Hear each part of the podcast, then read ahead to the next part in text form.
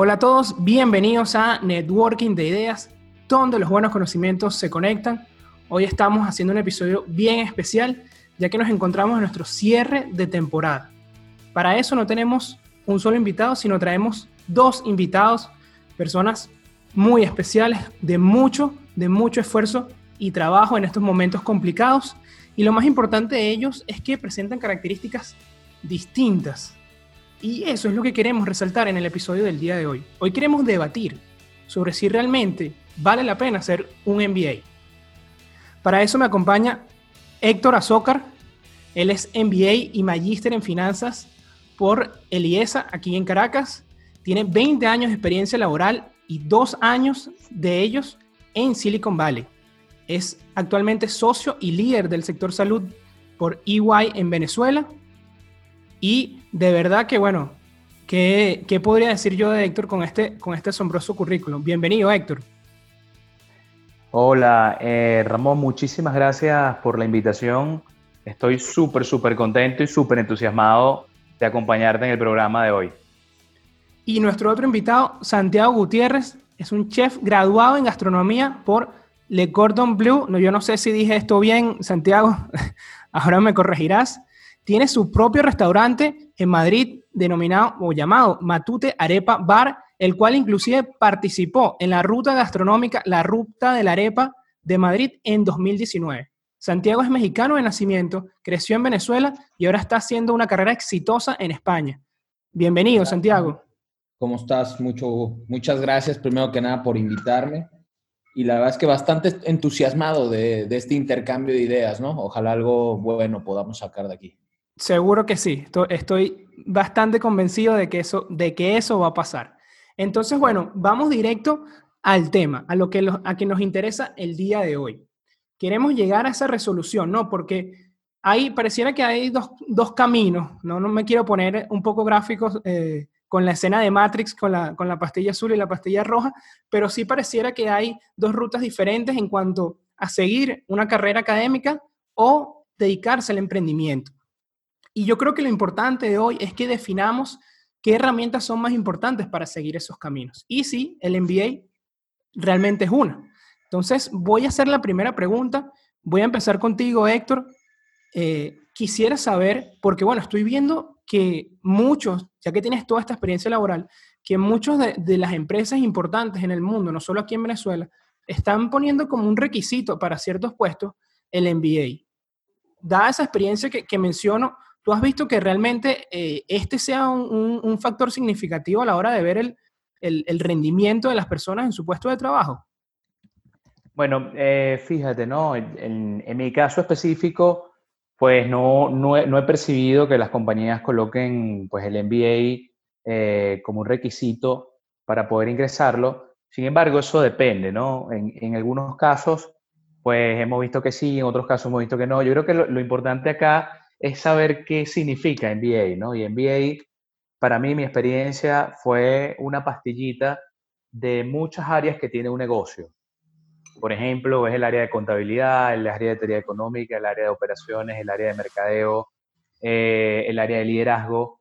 Entonces, esa pastillita es, es, un periodo corto de tiempo, ¿ok? Y en esa experiencia, si ha incrementado o no el rendimiento, pues tiene que ver también eh, con lo que es tu propia experiencia, ¿no? Por ejemplo, ¿cómo mides ese rendimiento? ¿Cómo mides esa capacidad de logro? Lo que sí sentí que me aportó el MBA, ok, es que hay cosas que venimos aprendiendo eh, de manera empírica, por ejemplo, pero que, no, pero que no necesariamente, o sea, en la carrera lo ves con un nombre o un apellido. Por ejemplo, motivación, nadie te enseña cómo motivar, pero en el MBA sí ves algunas técnicas. Entonces te permite conectar lo que es la experiencia eh, con esa teoría en, el caso del MBA, ¿no? El otro tema que sí incrementa, vamos a decir, eh, no, el rendimiento, pero sí incrementa tu capacidad de conciencia, ¿ok? Nosotros aprendemos pues con la experiencia, con la interacción, con el acceso a información. Entonces, el MBA te da la oportunidad que tú puedas eh, compartir con un montón de personas que pueden ser igual que tú. Por ejemplo, yo soy contador público, me permitió compartir con, ingenieros de mucha experiencia en otros negocios y eso incrementa tu nivel de conciencia sobre el conocimiento. te permite también contrastar tu propia experiencia con la de otros. ¿ok? Y por último, bueno, definitivamente el crecimiento personal, eh, pues que sí determina ese, ese, ese, rendimiento que puedas tener, lo puedes ver desde varios ángulos. Eh, por ejemplo, el relacionamiento que te da, que en un caso particular sí te puede aportar eh, al hacer relaciones pues con otras personas de tu misma posición, pero en diferentes compañías. De repente, si tienes algunos temas particulares que tú quieras abordar en, en el MBA, sí puede incrementar tu rendimiento. Por ejemplo, una persona eh, que está en un tipo de negocio donde, donde no necesariamente la extroversión es uno de esos ángulos, bueno, el MBA te expone en muchos casos a que tengas que exponer, a que tengas que relacionarte, a que tengas que hacer eh, pues, pues varias áreas, ¿no? Es decir, al final del día, el MBA lo que define es el qué quiero. Si tú quieres incrementar tus habilidades en ciertas particularidades, obviamente sí te lo va a aportar, ¿no? Interesante, es como un kit de herramientas. Y tú, Santiago, si ves que, o en tu experiencia, en las personas que, te has rodeado, con las que has hecho negocio, has visto que los mejores trabajadores eh, son los que tienen eh, más títulos académicos. No, mira, yo, yo en mi corta experiencia digo, eh, yo me dedico totalmente a otro sector, al tema de restauración, que seguramente las grandes cadenas, las grandes hoteles, sí será necesario. Yo en mi en este corto periodo de tiempo, no, no siento que sea algo tan necesario, ¿no? Este, yo, en, yo la verdad no quiero discutir para nada en este sentido. creo que todo lo que sea aprender, todo lo que te aporte siempre va a ser bueno. Simplemente tengo un poco de sospecha a qué precio, ¿no? ok, importante. Precio puede ser este aporte. Eh, porque por lo menos yo me he juntado con gente súper proactiva, creo que hoy, gracias a Dios, con todo lo que tenemos sea Internet, todo el tipo de información, al final el que quiere puede llegar también a, a este tipo de aprendizaje, ¿no? Este, sí, sin duda. Eh, es, ese tema económico lo, lo, vamos a tocar porque creo que juega un, un, factor importante. Eh, si ponemos el caso de España, que, que los MBA pueden estar entre 50 mil y 80 mil euros, eh, ¿Cómo lo vemos como una inversión rentable, Héctor? Sí, bueno, depende mucho en el que quiero, ¿no? Ok. O sea, por ejemplo, una de esas ventajas competitivas es que te ayuda a conectar con un lenguaje común en gerencia, ¿no? O sea, en gerencia, en lo que tú quieres. Si tú quieres, por ejemplo, hacer carrera eh, profesional dentro de una organización donde ese lenguaje te va a ayudar a tener a ti eh, vamos a decir, eh, una mejor adaptación, buenísimo, ¿ok? Puedes conectar nuevamente con nuevas ideas y contrastar con tu propia experiencia. Yo decidí hacer el MBA, por ejemplo, a los 38 años, 37 años, ya tenía más de 20 años, o sea, más de 20 años de experiencia, ¿no? Y me ayudó a contrastar muchas cosas de lo que sabía de la práctica, me llegó a conectarlas con la teoría. Y me llevó a tener a una, nuevas ideas, nuevos enfoques sobre temas específicos que yo tenía un ángulo de verlos y me dio un nuevo enfoque, ¿no? En ese sentido. Y también la disposición nuevamente a la apertura al nivel de conciencia sobre lo que tú quieres, ¿no? Si cuesta eh, 50 mil, 80 mil euros, wow, o sea, eh, es, un, es una inversión muy, muy alta, ¿no? Claro. Yo creo que en contraste, yo preguntaría y diría, si tú tienes 50 mil euros u 80 mil euros en una cuenta bancaria o tengas que pedir prestado, ¿verdad? Mi pregunta sería, ¿tú los invertirías en un negocio sin tener experiencia? ¿No? Entonces, al punto que voy acá es que yo creo que uno tiene que formarse, ¿ok? Eh, pues a través de, los diversos vehículos que te, ofrece, que te ofrece la vida, ¿ok? Y el MBA es uno de ellos, el estudio de pregrado es otro, eh, hay otros estudios mucho más específicos. Lo que es importante es que puedas utilizar ese dinero inteligentemente en, en tu crecimiento. ¿Ok? ¿Para qué? Para que eso después lo puedas rentabilizar o monetizar. Excelente, Héctor. Me, gustó mucho la parte de, de, ponernos en los zapatos de las personas y creo que hacer la pregunta clave de qué es lo que quiero. Y por eso eh, quería preguntar, eh, ayúdame con esto, Santiago, aprovechando esa idea, si si nos ponemos en los zapatos de los emprendedores, tú que estás siendo un emprendedor con bastante éxito, eh, ¿es necesario hacer un MBA si no tengo experiencia en, ese sector de mercado que quiero emprender?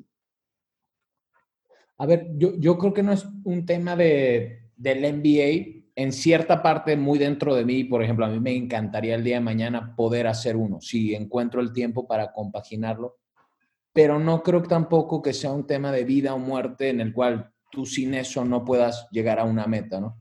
Yo lo que sí he visto en amigos míos, en conocidos relativamente cercanos a mi edad, es que muchos lo ven como una solución al no tengo trabajo, así que voy a hacer uno, ¿no? Que esa es la parte en la cual yo no estoy del todo de acuerdo. Creo que tienes que tener una experiencia, como bien dice Héctor, él tiene más de 20 años, creo que es mucho. Eso te ayuda a saber un poco más en lo que te quieres especializar o en lo que te puede hacer falta, ¿no?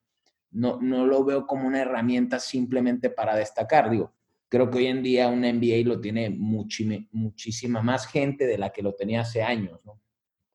Ok, entonces en cierta manera ya no podría usarse como, como precisamente eso, ¿no? Esa herramienta para, para factor diferenciador.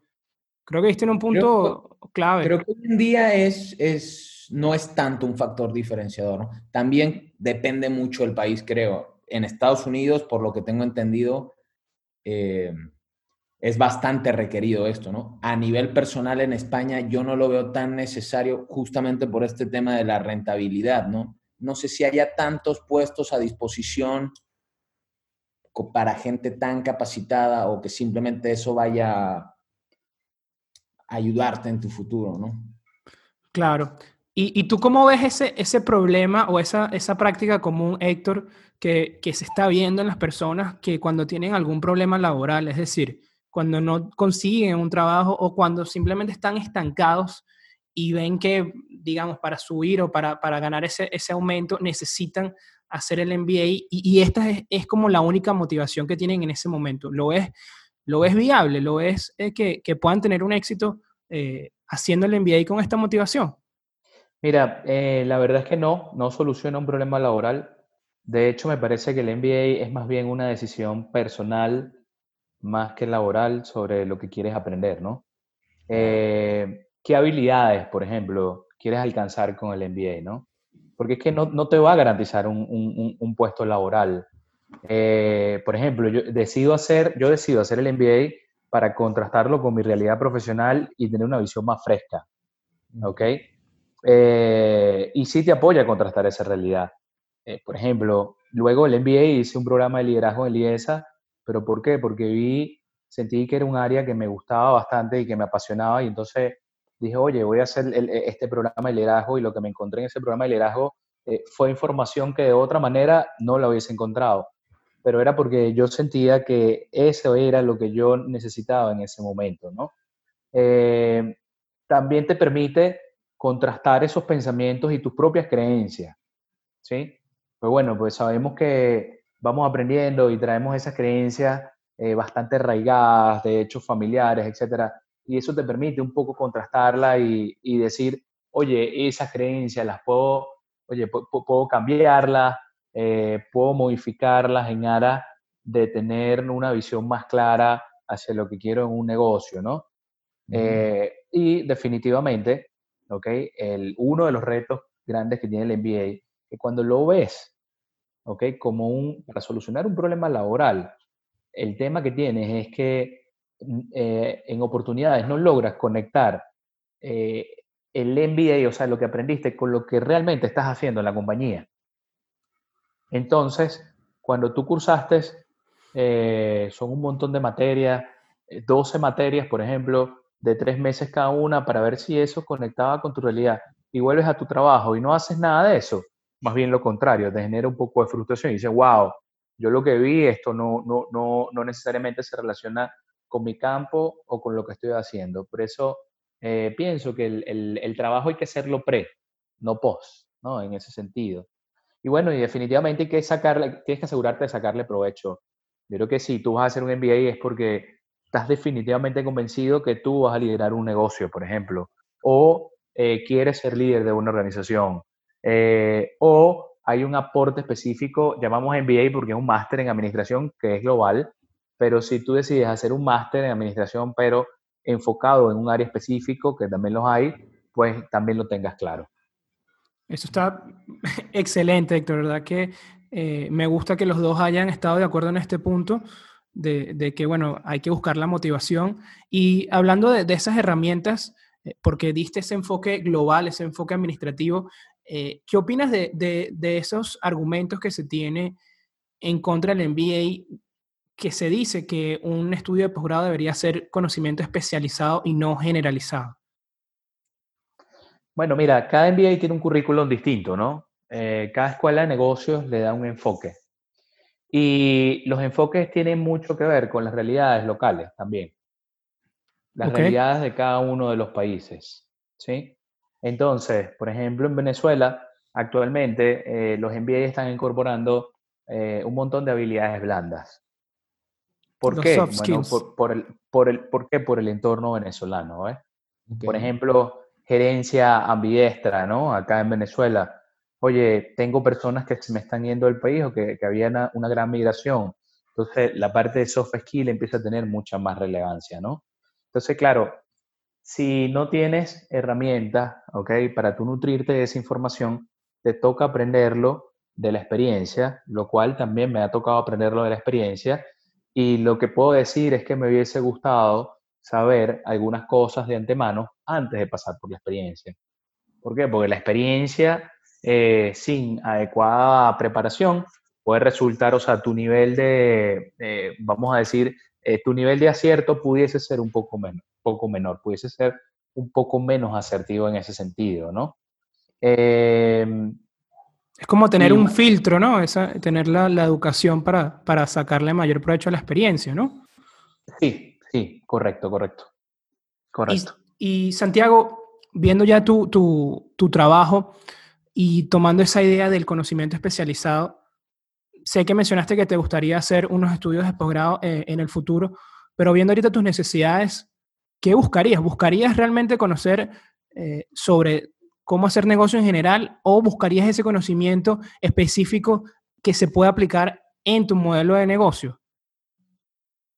Sí, yo, yo, yo ahorita personalmente buscaría algo en lo que estoy fallando, ¿no? En lo que no, no tengo ese nivel de conocimiento. Algo general, a mí personalmente digo, creo que eso yo puedo buscarlo mucho más en el, en el ámbito profesional con mismos trabajadores, el compartirlo, ¿no? Me gustaría que fuera como un poco mucho más específico y creo que también ayudaría a la gente en la toma de decisiones, ¿no? El saber que llevas algunos años, el que estás buscando un poco, o sea, por objetivos, ¿no? Claro. Bueno, eso, eso es un punto clave, ¿no? Que, que hablábamos, de que tenemos que definir qué es lo que queremos hacer para ver si realmente podemos hacer un MBA o no. Y vamos también a ponerle otra característica a esta persona, digamos, a esta persona que estamos eh, ayudando a definir si debe escoger o no un MBA. Eh, la edad juega un rol importante. Héctor, mencionabas que, que, lo realizaste ya a los 38 años y ya fue mucho más satisfactorio. Eh, ¿Qué consejo le podría dar a una persona que, no sé, se acaba de graduar y ya quiere hacer un máster? ¿Es el momento adecuado?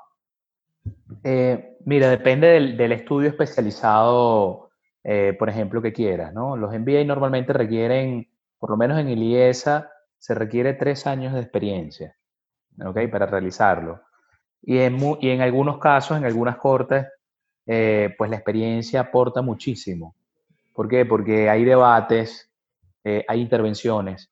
Entonces, mientras más experiencia, ese valor, o sea, ese valor se va incrementando, ¿no?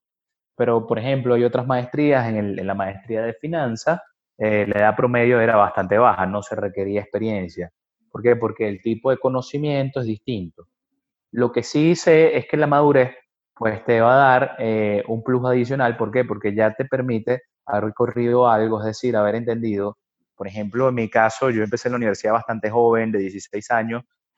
En ese momento, a los 17 años, me hablaban de microeconomía y macroeconomía a esa edad, wow, o sea, era súper, súper difícil tener el nivel de comprensión que cuando lo vi, yo vi esas mismas dos materias en la maestría 20 años más tarde, mi nivel de comprensión es totalmente distinto. ¿Ok? Entonces, eh, da cuenta?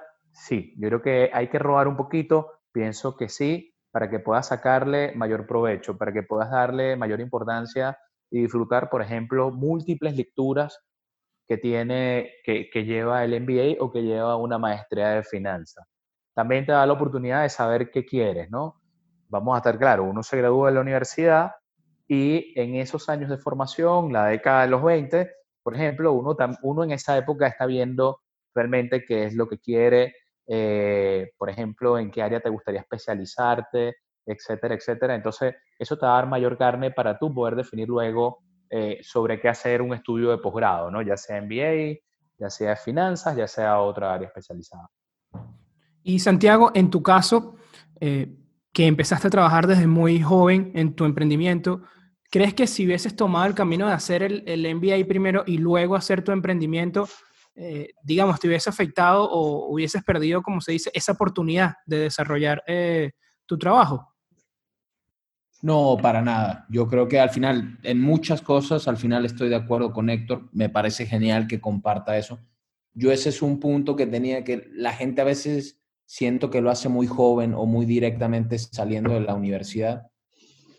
Y como te repito, yo estoy interesado en el día de mañana compaginar algo de tiempo, hacerlo, creo que aprender, o sea, creo, creo que aprender es increíble, ¿no? Nunca está de más a mí la parte que no, no sé y quisiera que Héctor me, me, comentara un poco, creo que es muy importante, es el networking, que creo que es algo importante que tú desarrollas ahí, ¿no? Más allá de los conocimientos o creo que al alcance toda persona que tenga internet se puede empapar un poco, no al mismo nivel, pero esa es la intriga que yo tengo de el networking, el lo que dices, compartir ideas con otro tipo de gentes, de pensamientos eso a mí es lo que más me parece interesante de, un programa de estos, ¿no? Claro. Héctor, ilústranos.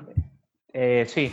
bueno, pues definitivamente el, relacionamiento es uno de los plus que tiene, que tiene ser un estudio de posgrado, sobre todo en este tipo de escuelas, pues que vamos a decir que, tiene, que están en una, en, una especie de élite, por ejemplo, LIESA acá de Venezuela con cuatro acreditaciones, ¿ok? Y eso te permite, ese networking pues te permite tener eh, de alguna manera aliados para discutir temas particulares, situaciones por la cual estés pasando y que puedan y que ellos en sus compañías puedan estar pasando por temas similares, ¿no? Y un ejemplo de ello, algo tonto, pero eh, pues tú puedes tener experiencias relacionadas con ahorita, con el tema actual eh, del coronavirus, tú pudieses preguntar, mira, ¿cómo están haciendo con el tema de arrendamiento, ¿no? a pesar de que, de que hay una ley o, o, hay un mandato por parte del Estado, tú puedes contrastar lo que es la práctica, ¿verdad? Versus la teoría, versus lo que dice la Gaceta Oficial, y ahí te vas nutriendo, ¿no? Y otros temas es que, por ejemplo, yo estoy en el área de, de auditoría y de consultoría, y eh, uno de los temas pues, particulares es que de allí han, han salido inclusive clientes, ¿ves? Y podemos hacer intercambio de negocios, no solamente información, sino también de negocios, ¿ok? Y por supuesto, si yo voy a otro país, entonces eso pudiese ser un punto de entrada para tú poder tener más o menos una visión similar, porque esto es lo que aporta ese MBA, cuando un montón de personas se juntan y van en función de un mismo objetivo, empiezan a tener una visión un poco más similar. Entonces, esa visión, dentro, dentro de todo, o sea, empieza a generar ese nivel también de confianza en ese círculo. Que de otra manera, obviamente también lo puedes construir, pero personas orientadas únicamente a tu negocio o a tu círculo, ¿no? Importante. ¿Dirías, Héctor, entonces que lo que no te puede de cierta manera enseñar los libros o, que no puedes conseguir eh, en YouTube o en, otras eh, eh, instituciones online para estudiar es el networking? ¿Te quedarías con eso? Correcto, sí, me quedo totalmente con el networking. De hecho, o sea, para una muestra, la semana pasada hicimos, por ejemplo, una teleconversación para ver en qué está cada quien y wow, sorprendente cuántas personas están fuera del país, cuántas personas, por ejemplo, están pasando por situaciones similares a nosotros, estando en otro país. Nos sirvió muchísimo para hacer el catch-up y ver en qué estaba cada quien, ¿no? Y de verdad esa camaradería, esa camaradería espectacular. Qué bueno. Y como dices tú, se comparten valores, ¿no? Porque se comparte, si uno quiere hacer el MBA, que es lo que hablábamos, ahí esa, deberíamos tener esa motivación de, de crecer. Y, y, eso hace que las personas se, de cierta manera, se unan más fácil. Eh, Santiago, y tú cuéntame cómo has desarrollado, porque has tenido que hacerlo con tu, con tu emprendimiento, ¿cómo has desarrollado en el working? Este, bueno, primero que nada, me imagino debes saber un poco, la comunidad venezolana aquí es bastante grande, bastante amplia. Sí. Este, y de parte de, de, todos, la verdad es que apoyándonos unos a los otros. Yo estudié aquí, estuve cuatro años y medio. Ya cuando me animé a hacer el emprendimiento, ya llevaba en total de seis años, así que tenía bastantes conocidos aquí. Y esa es la parte que primordialmente es lo que te digo, al final yo me empapo de, información, cada día la misma experiencia me hace aprender, pero sí veo esa falta en la cual digo, por eso a mí el día de mañana me gustaría lanzarme o aventurarme a hacer algún programa de estos cuando tenga bien claro y sea bien específico en lo que lo quiero hacer, ¿sabes? Creo que tampoco corre ningún tipo de prisa, este, porque creo que ese networking, ese juntar, o sea, esa, juntar gente con el mismo interés o el mismo entusiasmo de, en algo, me parece difícil y creo que solamente lo consigues en este tipo de programas, ¿no? Excelente. Bueno, creo que vimos muchas cosas positivas, también tocamos la, las negativas, pero quisiera ya ir como ir cerrando y dejando una idea general de a qué tipo de personas les recomendarían hacer un MBA. ¿Podrías ayudarme con esto, Héctor? Que ya, ya al verlo realizado y seguramente te lo han preguntado muchísimo. Eh, pues sí, definitivamente al tipo de persona que eh, primero tenga claro el yo quiero. O sea, ¿qué quiero lograr yo como persona? ¿Ok? Eh, pues segundo, personas que puedan contrastar nuevamente esa experiencia que han logrado con eh, un estudio que va más allá de posgrado y, que pueda servirle de plataforma o de trampolín para subir esos escalones en su carrera profesional y también personal. ¿Ok?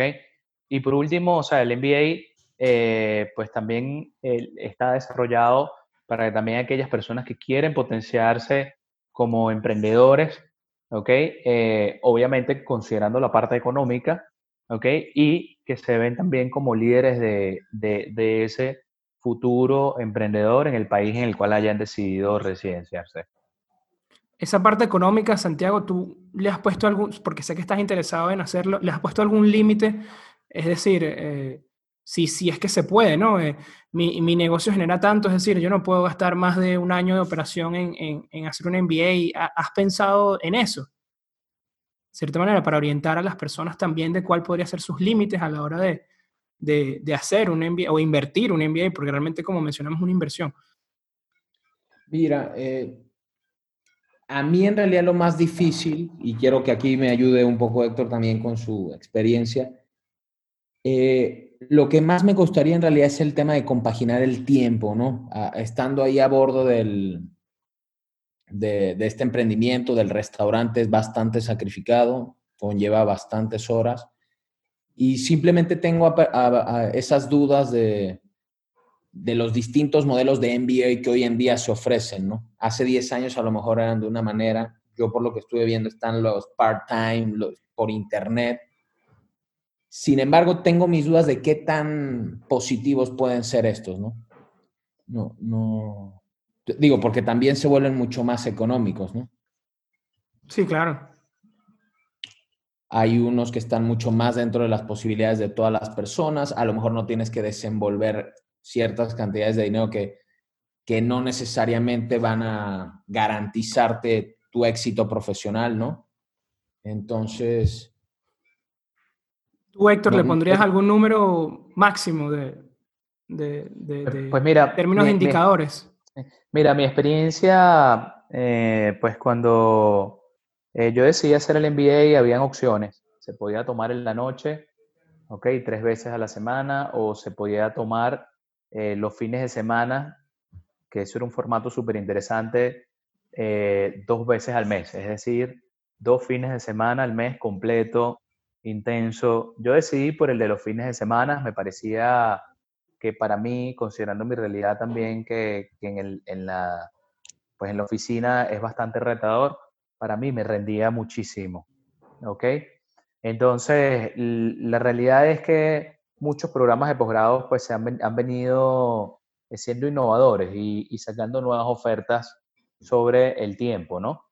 Acá lo importante me parece es la interacción que puedas tener con, otras personas, porque ahí es donde digo que, la parte eh, neurálgica donde te vas a nutrir es de esa interacción. además de todos los subjects y ver en cada una de las materias que veas cómo interactúa, eh, quién es bueno en un área, quién es, quién es bueno en la otra. Entonces eso te va a ayudar, ¿no?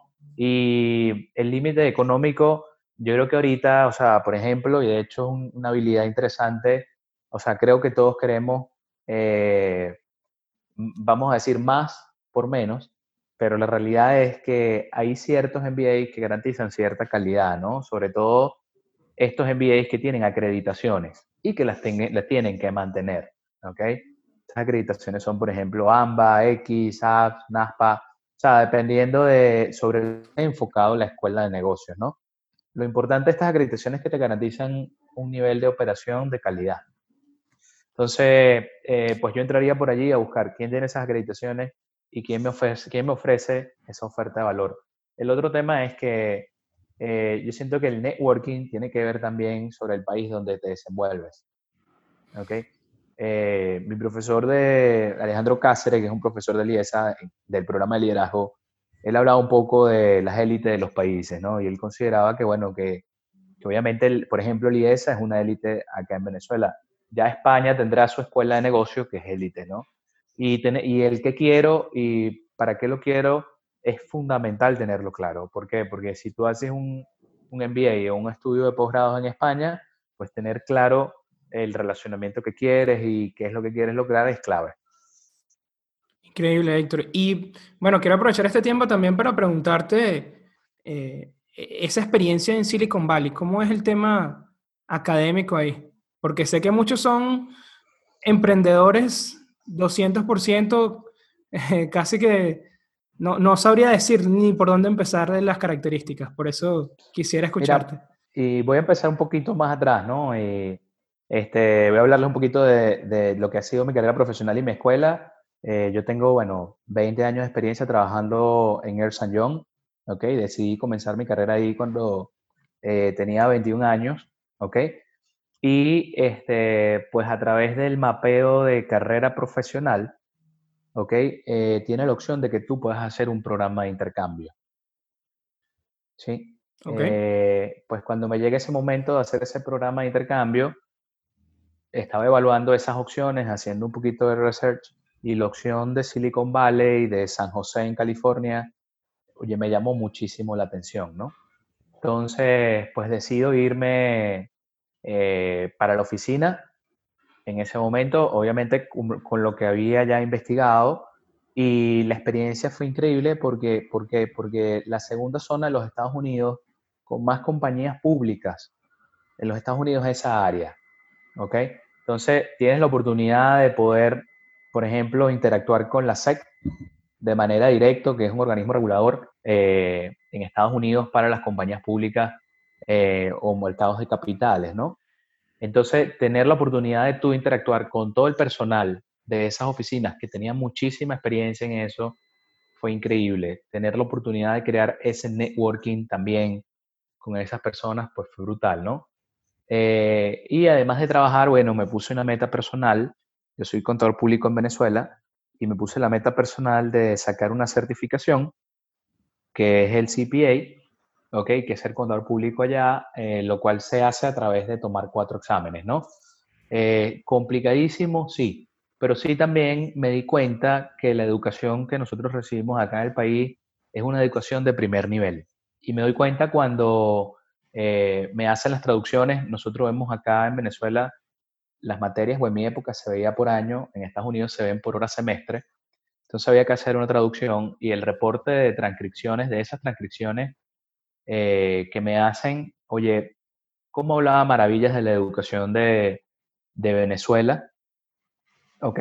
Este, y cómo nosotros nos fuimos preparando, por ejemplo, para tú poder sentarte a tomar la certificación te pedían 140 eh, horas, 130 horas, dependiendo del estado, horas créditos relacionados directamente con tu carrera, por ejemplo, contabilidad, teoría económica, materias duras.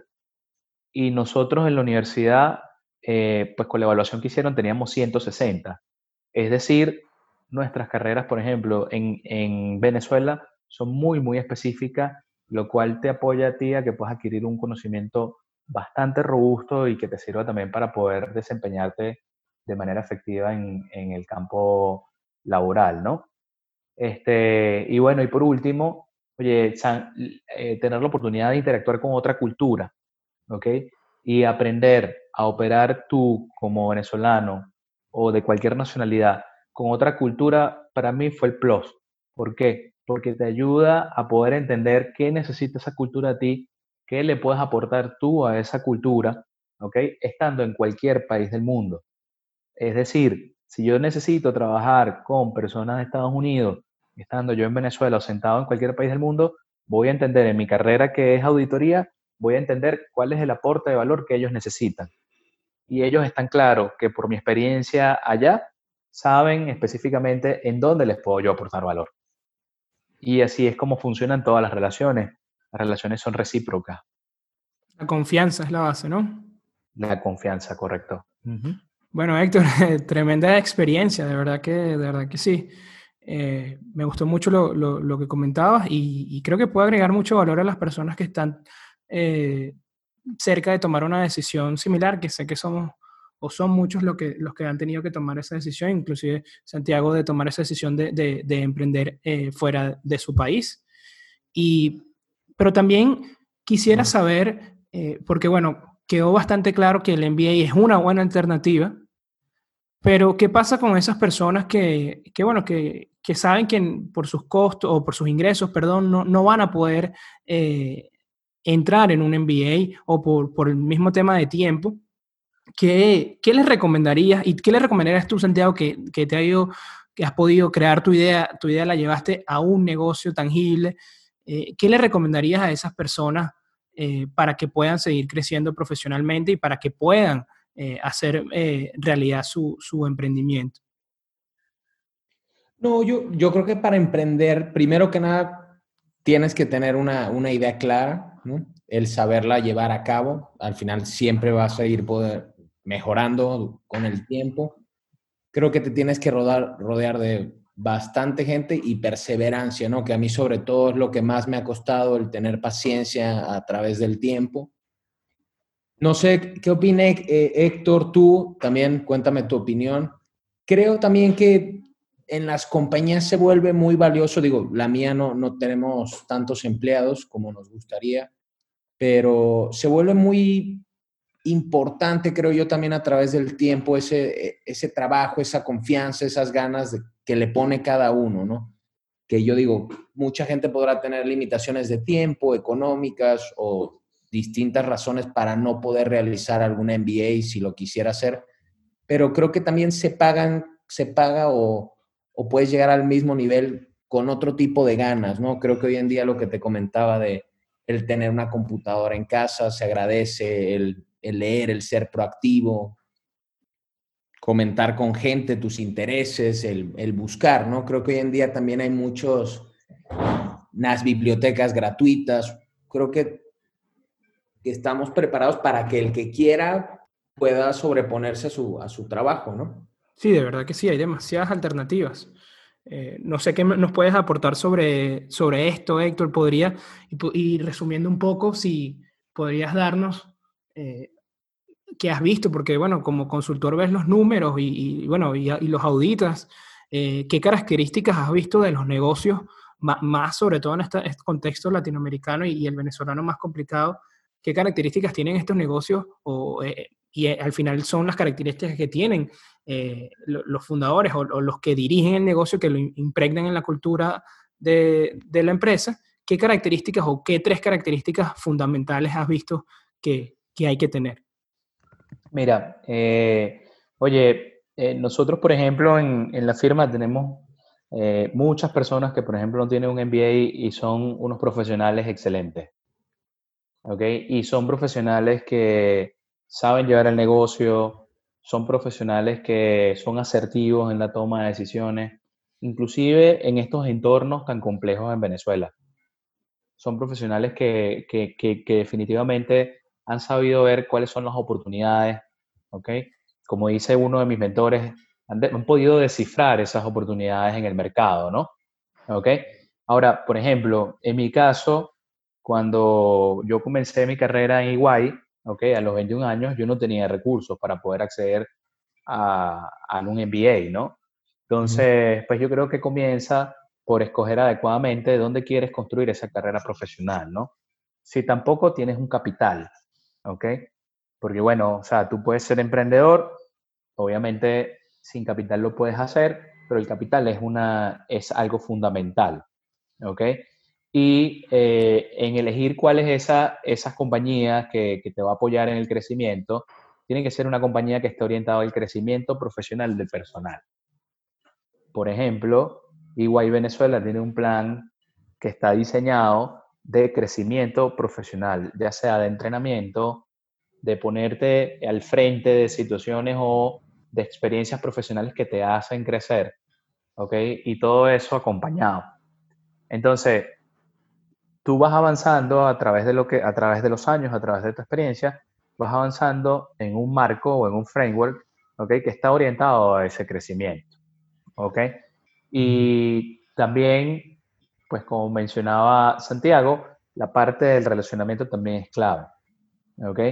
Tienes que tener pues esa mentalidad de, de relacionarte, eh, pues validar, eh, construir confianza. La construcción de confianza es clave porque todas las relaciones se basan en confianza. Entonces, si tú tienes, si te tienen confianza, te van a empezar a dar, eh, ya sea en, el, en algún emprendimiento, vas a empezar a notar que te vas a acercar a más clientes potenciales o a otros colaboradores pares tuyos que también te van a aportar en tu negocio.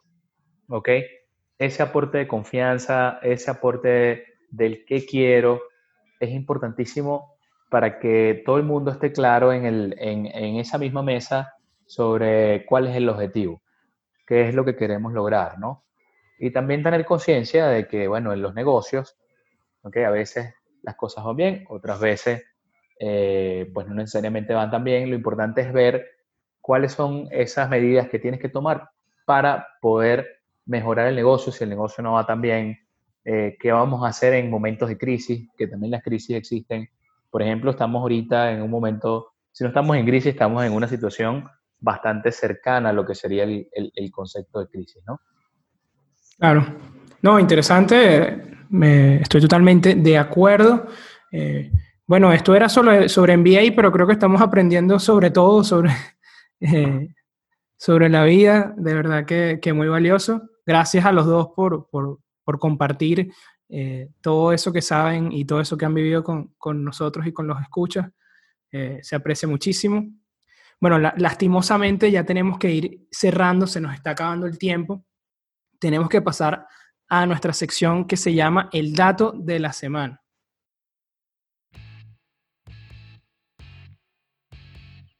Y el dato de la semana es, ¿sabías que el costo promedio para realizar un MBA en Latinoamérica es de 15.600 dólares, siendo los países más costosos Perú y México? Eso ha sido todo por el episodio del día de hoy. De verdad que la he pasado excelente conversando con dos personas increíbles. Eh, cumplieron plenamente mis expectativas, las sobrepasaron. Eh, ahora quisiera que, bueno, que nos, que nos digan, eh, Santiago, ¿dónde, ¿dónde, las personas pueden conocer más sobre ti, sobre Matute, si están en España, cómo pueden conocer los productos, adquirir los productos?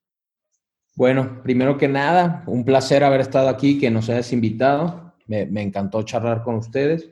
Nosotros estamos ubicados en el centro de Madrid, Metro Noviciado. El nombre del restaurante es Matute Arepa Bar. Con ese mismo nombre nos pueden seguir a través de las redes sociales. Y como tal, nuestro concepto es un poco internacionalizar lo que es nuestra comida típica, ¿no? Yo me considero un poco venezolano, lo que es la arepa. Este, y hemos tenido bastante, le ha gustado bastante a la gente, cosa que nos hace bastante felices. Y ahorita justamente con todo este problema estamos iniciando también lo que es el takeaway, ¿no? Comida para llevar, para que la gente pueda aprender a hacer sus arepas y todos los guisos en casa. Entonces, todo esto lo pueden seguir a través de nuestras redes sociales. o visitarnos en la calle Noviciado 6 en Madrid. Excelente, Santiago. Y Héctor, ¿cómo pueden las personas, todos van a estar seguros preguntando, ¿cómo pueden las personas seguir eh, escuchándote y ver todos esos conocimientos que, que, estoy, estoy seguro que vas a seguir compartiendo? ¿Cómo pueden conectarse contigo? Primero que nada, muchísimas gracias a todos pues, por la invitación de acompañarlo eh, hoy en este interesante debate. Eh, gracias, Santiago. Espero poder acompañarte pronto allá en, en España y te deseo el mayor de los éxitos. Bueno, esperamos algún día pues poder este, ofrecerte consultoría, auditarte, ofrecerte los servicios impuestos también, ¿no? Cuando estés por acá, invitadísimo. invitadísimo. excelente. Bueno, e, excelente, ¿no? Ahora, ¿cómo nos pueden contactar? Eh, pues en Instagram nuestra página es EY Venezuela, ¿ok? Eh, pues allí pueden obtener información de la firma. Eh, somos una firma orientada a los servicios de auditoría, de consultoría, de impuestos, ¿no?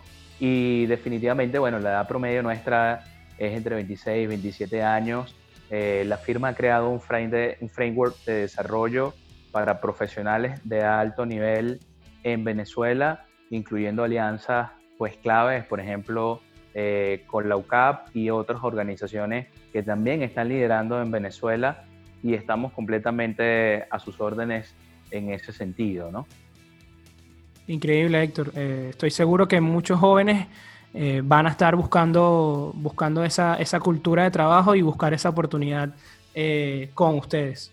Bueno, nuevamente quiero darle las gracias porque la he pasado, como les dije, de verdad que Estoy aquí con mi cuaderno anotando muchísimas cosas y, eh, estoy seguro que las personas que nos escuchan también. Eh, espero verlos en una y tenerlos en, otra oportunidad porque sé que saben de muchas más cosas y podemos debatir sobre otros temas. Eh, y bueno, nada, eso ha sido todo por el episodio del día de hoy. ¿Deberíamos hacer un MBA? Bueno, queda claro que es una buena alternativa, pero que no es la solución a nuestros problemas, ¿no? Hay que, hay que estar claro en lo que queremos y de nuestros recursos para escoger las mejores opciones para nosotros. Eso ha sido todo. Networking de ideas, donde los buenos conocimientos se conectan. Antes de despedirnos, quisiera darle un fuerte saludo a David Carao, que ha sido una de las personas que nos ha apoyado desde el día 1, desde el primer episodio. Y bueno, despedirlos a todos porque este es el cierre de nuestra segunda temporada. Un honor haber cerrado con, con, dos invitados y eh, recordarles que pueden seguirnos arroba networking de ideas en Instagram y que tienen a su, disposición aprovechar estos tiempos de cuarentena para hacer todos los cursos de educación financiera que Value tiene para ti. Están disponibles todos en myval-u.com y los esperamos para la tercera temporada de Networking de Ideas. Hasta la próxima.